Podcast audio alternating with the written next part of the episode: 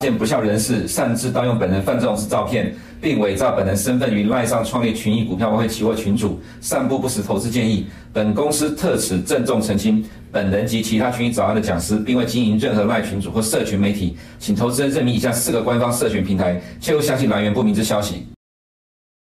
欢迎收看今天的群益早安，来跟大家分析昨天的经济局势。那昨天呢，因为美股没有开市，所以主要焦点会在一些经济数据以及一些全球市场的变动。那首先，本日焦点的第一点是 G7 正在战胜通膨，啊，这是彭博的一篇报道。我们可以看一下内容的解释，那个详细的说明。还有第二点就是全球罢工以及暴动的冲击，那是否会冲击到我们实体经济的部分？大家可以看一下那个冲击的地方会影响到什么程度。那首先呢，就是发达经济体在通胀啊，它现在表现是为二零二一年以来最低的水平。那涵盖所有富裕国家的总体指数是跌到五月份呢，它是跌到六点五 percent。那核心的部分是六点六点九 percent。那 G 七集集团中呢，可以看到目前这一项份额，它是四点六 percent，是二零一九年、二零二一年九月以来的最低水平。那由这一张图可以看到啊，G 七国家目前的通膨率正在都会下降，可是。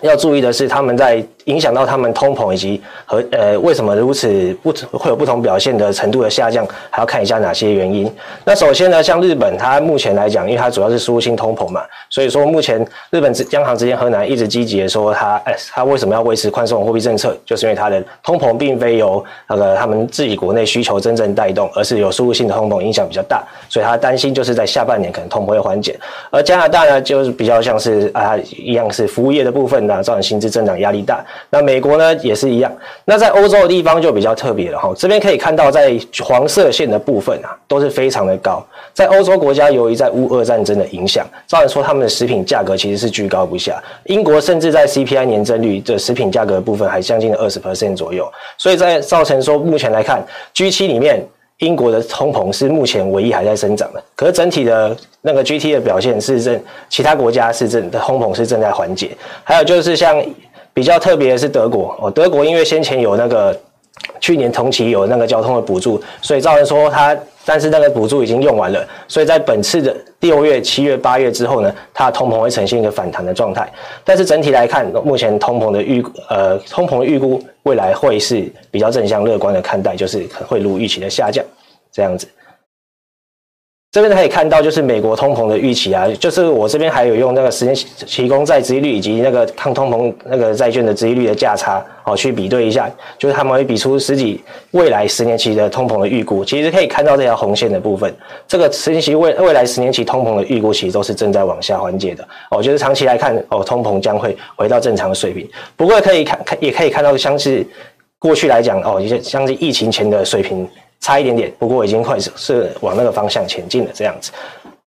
那最近那个保罗克鲁曼就是那个诺贝尔奖的经济学家得主啊，他是在网络上有发表一篇文章啊，提到就是说通网络上现在关注通膨的人越来越少，因为过往来讲，之前台讲通膨是达到六七 percent 以上的时候，是那个人会比较关注通膨，而且担心。可是在这次的 CPI 指数来到四 percent，而且在预估来讲，六月份可能将近不论是 PCE 或者是 CPI 都会来到三点多的水准的情况下，他是认为说人们在三 percent 到四 percent 的水准情况下，对于通膨的感觉会渐渐下降哦，其实可以理解，因为三 percent 跟到四 percent 之间的通膨已经不是像之前那么夸张了，就是它这个数字已经是过去来讲是可以预，诶，算是比较熟悉的数字了。所以说在，而且另外来讲，通膨如果你预期它越高的时候，或者是你越关注它的时候，你就预它对它就就会产生通膨压力，因为你会去做一些准备啊，做一些动作什么的。可是如果说你对通膨的关注渐渐下降，同时某种方面来讲，它也是可以造成通膨的缓解的一种方式。还有就是高盛有一位经济学家，他也下修了今年对核心 PCE 的那个看法，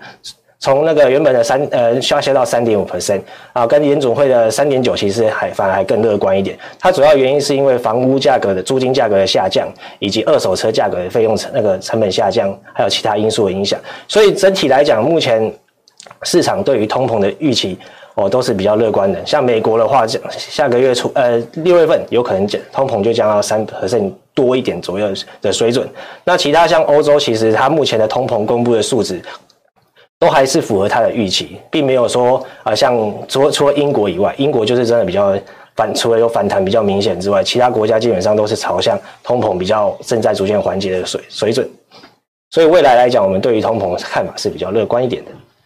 那再第二点就是刚刚讲到从全球的罢工啊，或者是一些暴动的冲击会不会有影响？那加拿大罢工才已经进入到第三天哦，就是还有七千多名的码头工人正在跟工会施压，他希望就是能够就是当然是挑战他的薪资。可是这个这个罢工的动作，当然大家就会想到说，会不会就会像之前的塞港造成一些通膨的压力？我们可以看到，其实这样这个次的罢工的西海岸的港口，主要是有两个大港口，一个是温哥华，一个是鲁伯特王子港。哦，这两个港口跟美国的关联度都比较大，因为它的贸易量也是比较高。这边可以看到，加拿大有四分之一的总量，哦。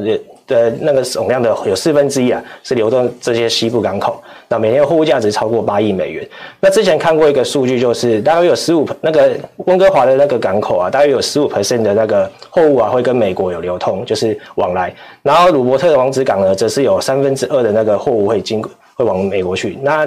鲁伯特王子港本身又是跟亚洲的那个货物是比关联度是蛮高的，所以未来来讲的话，我们要担心的就是说。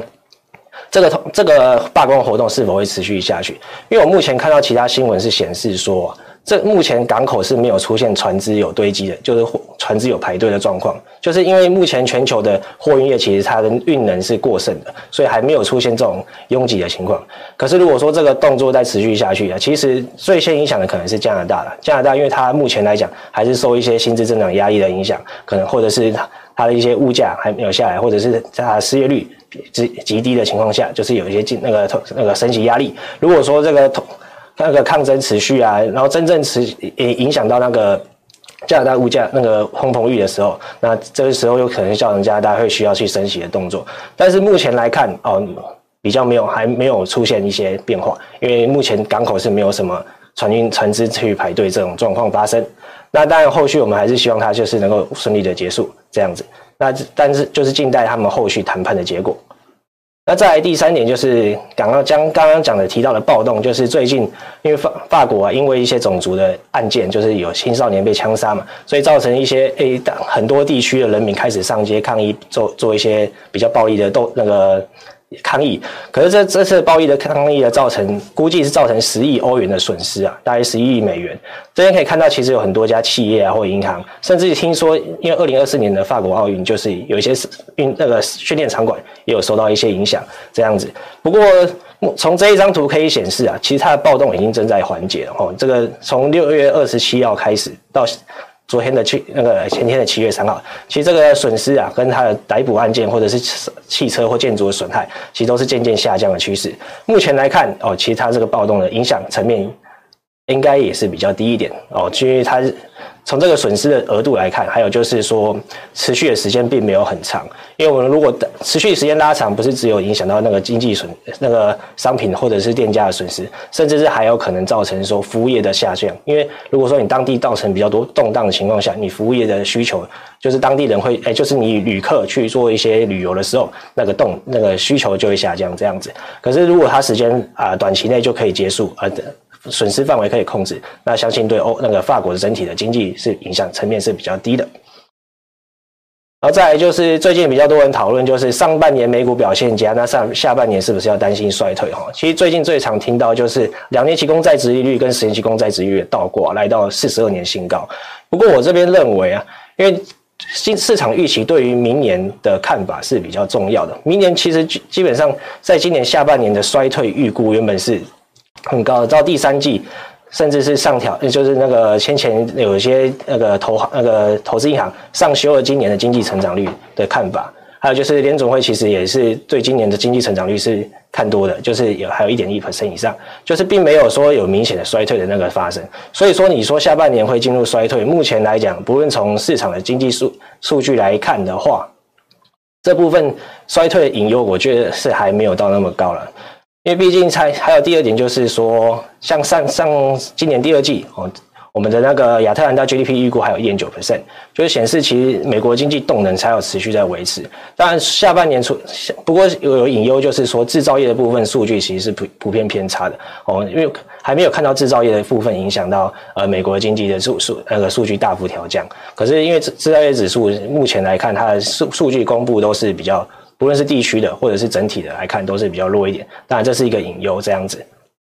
不过以目前来看的市场其他就业资讯，因为像是目前的失业率只有三点七 percent，本周五现现在看那个彭博预估甚至是到三点六，显示说在呃市场对于失业率如果再没有提升，然后你的就新增就业还是增长的情，呃或者是比较人数比较多的情况下，我认为衰退的到来可能并没有那么快，不是说不会到了，其实没有那么快，因为毕竟你现在是高利率的环境设定之下啊、还是有可能会有。造成经经济比较紧缩的那个风险，不过以目前的数据呈现是比较没有这个还没有发生到那这种程度这样子。在第五点，就去美元化的迈那个步伐再迈进一步，这已经是七月三号的新闻了。不过我这边要讲的就是这个印度啊，不论是印度或者是阿根廷，或者是其他一些国家都有选择开始用人民币交割，这已经不是新闻了。所以就是这边来分析一下，就是。根据那个世界那个 IMF 公布的资料来看啊，其实，在美元的储备量，当全球外汇存底的量，其实先前来讲，大家不论炒作去美元啊，或者这个话题比较强盛的时候，其实在今年第一季来讲，哦，那个美元作为外汇存底的存量是上升的。哦，其实就是我们新闻不断看到，就是呃去美元化或者是人民币可以取代美元之类的话题。可是可以从这个外汇存底的部分，至少在外汇存底的部分，美元它的流动性还有它的政府的信用程度，可能还是比较受限，呃信心比较强啊。所以在第一那个第一季，今年第一季的时候，美国作为外汇存底的那个量是上升的，而且比例是增加。那人民币的部分，它也是有稍微的上升，不过呢，它的上升幅度是一点点。那整体来看是呈现一个比较持平的状态。这是在外汇存底的部分，不过在全球贸易或者是那个支付的使用量来讲，人民币的确是有它的成长性。可以看到，二零二一这是那个 SWIFT 系统的那个公布的资料，人民币的使用量啊，在二零二一年的三五月啊，从一点九 percent 到现在二零二三年的五月到二点五四 percent，哦，其实这是有上升的，但是不可否认的状态。所以越来越多国家使用人民币去做交割，这其实是未来我认为是一个常态啊，因为。人民币是要推动全球化，但是不代表其他国家一定会大量的去美元化，这只是一个他们可以多一个选择的使用这样子。这边也可以看到，其实在二零二一年的五月，其实欧元的使用量方在这个全球支付那个货币来看来看的话，欧元的使用量反而是最多的，还不是美元。不过到二零二三年，美元又重回它的那个最多的情况哦，这是这个数字是动变动比较大。不过整趋势来讲，哦，人民币是有往上走的趋势，是蛮明确的。那在于再来是人民币在于那个金融交易的市场的使用量来讲，哦，这从二零二一年的五月的一点七九 percent 到二零二三年的五月，哦，可以看到四点四九，这的确是大幅成长哦。所以我说，在全球的呃人民币全球化这个部分是还蛮。蛮迅速的，就是还蛮蛮明确的状态。还有就是这个系统，它因为它是 SWIFT 的系统，它没有办法揭露出就是俄罗斯使用人民币的部分，相信那一块的部分是更那个量是更大的。所以简单来说，目前来讲。人民币全球化是一个趋势啊，的确也越来越多国家使用，因为在人那个中国在创造它的影响力，还有就是它要推动它的一带一路啊，或者是一些或者是新兴市场国家认为说美元对呃波动对他们来讲是一种呃会造造成一种压力，尤其像今年这种去年开始大幅升息，其实造成新兴市场国家在他们的支付负债的成本或者是进口货物的成本都会有受到一些波动这样子。那以这目前来看。美元的话，在金融市场交易的份哦，的确是有稍微下降，不过还是到八成以上，这个量还是非常大的这样子。在第六点，就是今天比较新的新闻，就是以色列对于约旦河河岸西河岸的那个发城市发动大规模袭击，而且是造成这个这个袭击造成的十人死伤亡，就是二十多年来最大的军事规模。它主要是以色列是认为说它是。在做一个报复啊，就是因为有个哈马斯在恐做一个恐怖行为、恐怖攻击的行为。那我这则新闻我比较看到，就是说它是否会激起另外一波的那个地地缘政治风险的影响。地缘政治风险如果情绪升高的情况下，将有可能会使得美元指数或者是美元的商品，还有就是债券。美元就是美元指数或者是债券这部分，作为会有避险的效果出现，哦，进而使债券价格上升，或者是说美元指数上涨这样子。如果说后续冲突有扩大，或者是它的政治效果也渐渐影响的话，哦，可以注意一下哦，市场的避险情绪会不会上升这样子。好，再来昨天因为美股那美股休市，那讲一下日日经指数哦，日经指数它主要昨天主要是因为它大跌，我特别来讲一下，它是在六月二十三号以来最大跌幅。不过我认为就是在美股呃可能就是。在升息预期，就是前几天升，其实最近升息预期突然大涨的情况下，哦，那个在做市场做出一些资金的流动这样子，所以造成美美元指数前几天也是往上弹升的情况下，哦，造成日经的一个比较大的波动。还有就是欧洲指数呢，它小涨了零点零七 percent，不过它是因为美股交易休市啊，就是比较冷清一点。那房地产业是零，那个股票是领涨的。那不过从那个其他主要的指数，就是 CAC 是那还有法国 CAC，还有德国 D X，还有那个英国的指数，其实都是下降的趋，昨天都是下跌的状态，这样子。那目前欧洲来讲，还是有受升息的预期的影响，也是蛮大的。所以看到先前的指数。它目前来讲，就是一个比较向下的趋势。那未来货币政策看起来，在通膨虽然有缓解，但是还是偏高的情况下，还是会给一些欧洲的指数一些压力，这样子。那债券市场的话，我这边提到就是通膨的部分。刚刚前面其实讲到市场对于通膨的看法，那我这边从最近公布的经济数据来讲一些通膨的数呃展现，就是美国这是那个 PCE 数据先前公布的一些细项。好，个人储美国人的储蓄率开始较低的情况下，哦，这已经是疫情后。原本疫情就在不消费嘛，那时候这个储蓄量比较高，到后面的疫情的后期开始大量消费，就是所得可能呃就是成本增，社会那个支出成本上升啊，或者是买的中息比呃就是所得下降，好像可是就是用储蓄去支付这样子，所以就是让储蓄率的降低。不过近期有稍微反弹，可以不过可以看到这个水准是相较于疫情前可能还还是比较低一点。那再是个人支出的下滑，哦其实。美国，如果你个人支出就是美国的消费力道如果开始下降的话，其实对于通膨的压力也是可以做比较比较舒缓一点。可以看到，在通那个个人消费啊，从疫情后的解封，而且疫情后比较缓和的时候，那消费力道就是开始涨大升嘛，因为那时候疫情前存了很多钱。可以看到消费的支出在比较高的情况下，那储蓄也慢慢下降。不过近期来讲，个人支出持持续的下滑。哦，就是可以可以想见到，就是未来美国人消费力道可能会开始渐渐下降这样子。不过目前这个数字来讲，它还是比过去甚至疫情前的消费的力道都还要强这样子。就是美国人的消费力道还是很强劲的，只是说目前是在正在下滑的趋势。那但是如果这个持续下滑，将对通膨是有缓解的那个。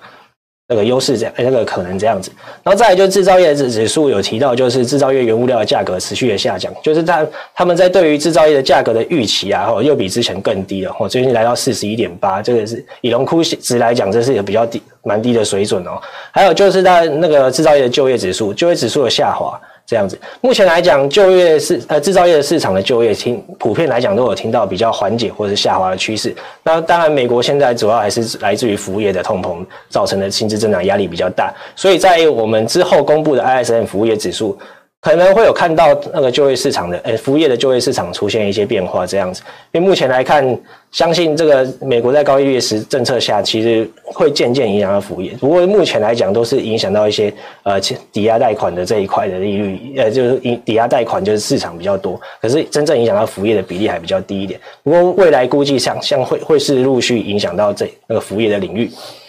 那在银行流动性风险的话，整体来说，这次六月二十九号跟六月三十号的公布的联准会公布的那个表来，呃，资产负债表的内容来看的话，其实流动性风险目前是没有什么太大疑虑的。就是除了准备金掉到比较低的水准，就是三点一七兆这边的附近，就是维还是维持在三兆以上啊。不过以近期来讲，它是比较低的水准。就是后续还是要观察说银行有没有出现流动性问题。那银行定期融资计划 BTFP 微幅上升三点四六亿而已哦，因为先前它突破一千亿之后，它的增幅增速就下降，那显示地区银行的紧那个紧资金紧缩程度可能就没有那么严重。不过这个数值既然还是持续在上升，也显示银行业的压力还是会有的。但是后续，但目前来讲，它的数值如果没有比较明显的往上走的话，可以就是观察一下。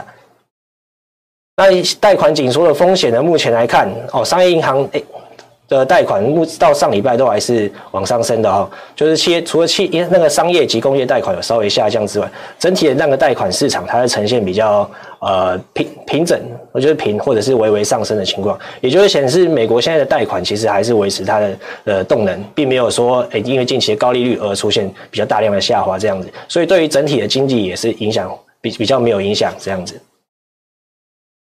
那再来，就是克利夫兰的那个 CPI 预估啊，预估到六月的话，可以看到 CPI 三点二跟 PCE 三点二就是水准哦，这个水准已经是那个联准会的今年的那个预那个利率决议的预估的值的年底的 PC 的值的三三点二一样啊。不过那个 PC 的部分还四点三五还是比较高一点，核心 PC 的部分。不过在六月份整体来看呢，有望有望大幅缓解哦，这个是我们比较正向看待通膨的部的部分，那七月份的话，因为它的数值是有往上弹的，不过我这边打一个问号了，可能还要等后续经济数据公布之后，它还会做明确调整，因为这个数值是每天去调整的。那以六月份来讲的话，目前的话认为会有比较大的降幅，所以是比较乐观的情况下。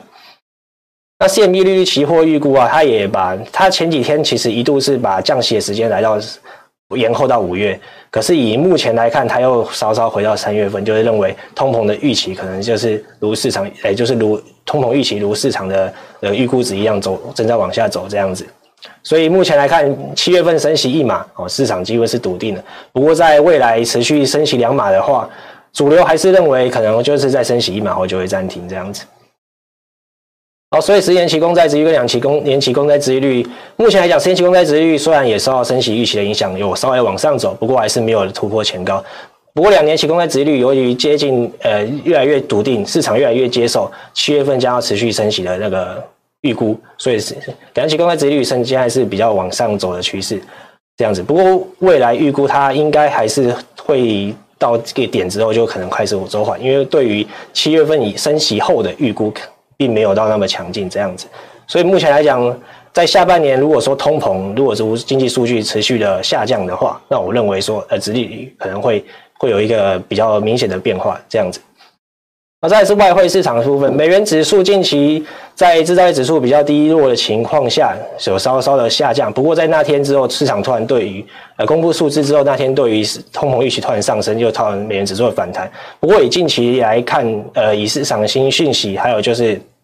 我刚刚前面先讲，就是提到的，就是 G D 那个 C P I 预估，我认为在未来的通膨率和下降的几几率是比较高的情况下，哦，美元指数它能够再持续呃撑住在这个价位的时间，哦，应该就是。持续震荡啊，不过在下半年，如果通膨真的明显见见有比较明显改善的话，然后它美元指数可能就会呈现一个比较明显的走走呃反转这样子。那制造业指数的话，我这边讲制造业有望见底，是因为制造业指数中虽然那个。库存的部分已经见底了，那就是比较来到新低点，然后它的新订单却有稍微上升，所以说在下半年，呃，可能在经经济的部分这边是有有点支撑的，可是在这个周期可能就比较长一点，在比较未来。那以在下半年来讲的话，主要还是以货币政策的方向为主，这样子。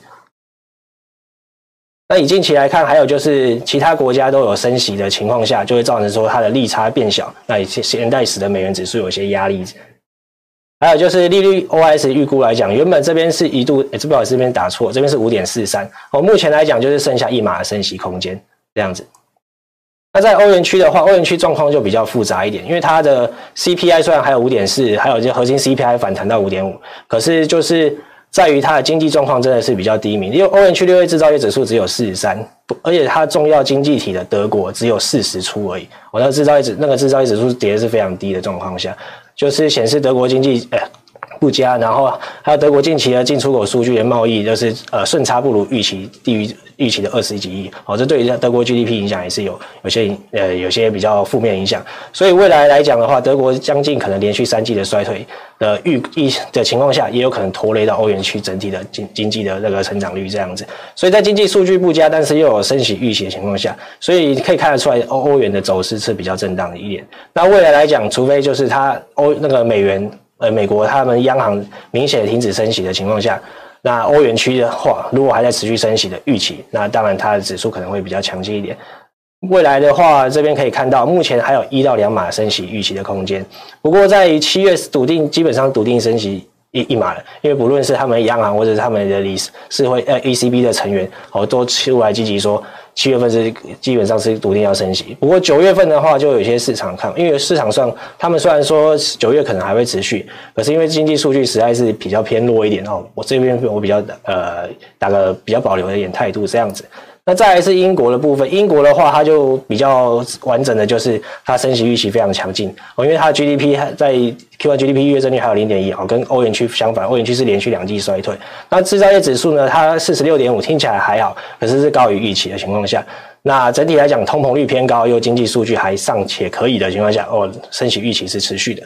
所以可以看到，目前它五码基五五 percent 的基准利率，还有将近一百二十几点的升息空间，也就是四到五呃五码的升息空间这样子。那如果说真的后续持续有这种升息的预期，那我英镑的表现会是非常强劲的。目前来看，今年它话在前一波创六月中创高之后下修之后，因为美元指数走强，不过近期来讲，它看似又要重呃重新，因为它的升息预期比较强劲的情况下而走升这样子。好。那在这部分就是欧元显最近有一篇报告，彭博有一篇报道说，就是为什么英国的那个通膨如此难以缓解？哦，简单来说，就是因为英国人的在升息的周期的影响下，他们因为有过高的储蓄率、过高的储蓄，造成带来的效财收入反而高过于房贷成本的增加。哦，这是一个很特别的看法，就是说，因为英国人的储蓄率其实。不像其他像美国刚刚有看到储蓄率是往下降的，英国储蓄率是持续偏高，而且在同时升息的情况下，他们的那个因为利利息的收入反而就是高过于房贷支出成本的影响，因为在二零呃今年调查到今年来看，他们的平均房贷利率大概是二点八左右哈。现在虽然说现在两年期的房贷利率来到六 percent，不过因为他们的房子很多都还没有进入到下一个贷款呃再贷款的周期，那目前是。那个彭博的那个瑞银是预估说，明年将会有一百四十万户的出那个房屋户要重新贷款，所以说这个房屋成本的话，的确可能还会再上升，就是不会说让它的通那个通膨收益呃那个升息的收益好好过那个。那个房贷账、呃房屋账、那个贷款账成本上升的那个好处这样子，不过在一百四十万户的部分也只占他们所有贷款的户头的五分之一，还有就是总户数的百分之五 percent，影响可能不大，不过还是会陆续的影响这样子。所以说，在目前来讲，英国通膨可能会受到一些他们的因为方那个升息的好处的影响，反而让他们货币政策的影响的效果哦变得比较长，就是升息预期变高，或者是降息的时间变拉比较久这样子。好的，那以上是今天那个群益早安的内容，谢谢观看。如果你不想错过最新市场动态，记得开启小铃铛并按下订阅。此外，我们在脸书、YouTube 以及 Podcast 都有丰富的影片内容，千万不要错过。每日全球财经事件深度解说，尽在群益与你分享。每天杀进杀出，一直找不到好策略，市场讯息过多，难以判断谁对谁错。别担心，找期货老爹就对了。期货老爹二十年交易策略大公开，独创陷阱分析法，带你逆向解读盘势，故事化说明财经事件，初学也能火速上手。每天九点开盘前，提供期货老爹晨间解盘与具买卖点位的交易策略。只要十五分钟，一杯咖啡的时间，每天快了一步，抢夺先机。你还在等什么？做对行情才能交易获利。每月只要三百元，让期货老爹在交易之路陪伴着您。机会不等人，马上订阅期货老爹独家策略，请联络您的专属营业员或上群益 IB 网站订阅。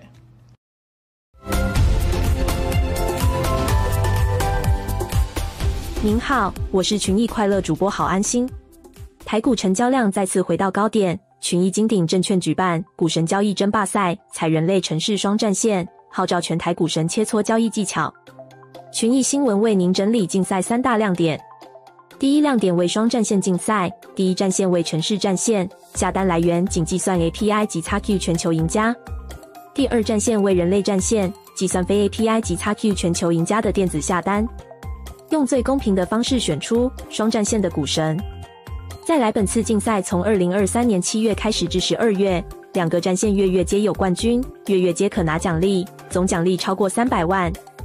月冠军赛前三名可获得礼券，前十名可获得股神专属施华洛世奇刻字水钻笔。总冠军赛前十名皆可获得礼券，并颁发十大股神专属奖杯。接着是大家最关心的股神投资组合，本次竞赛也将每周公开三大榜单。一月竞赛前十名的十大获利股票；二所有参赛者获利最高的十档个股；三所有参赛者获利最低的十档个股。让各路股神相互分享切磋。如此好康的竞赛该如何参与呢？很简单，成为群益证的客户并符合指定条件即可。还在等什么？股神交易争霸赛，人类城市双战线，等你来战。更多详情，请看活动官网。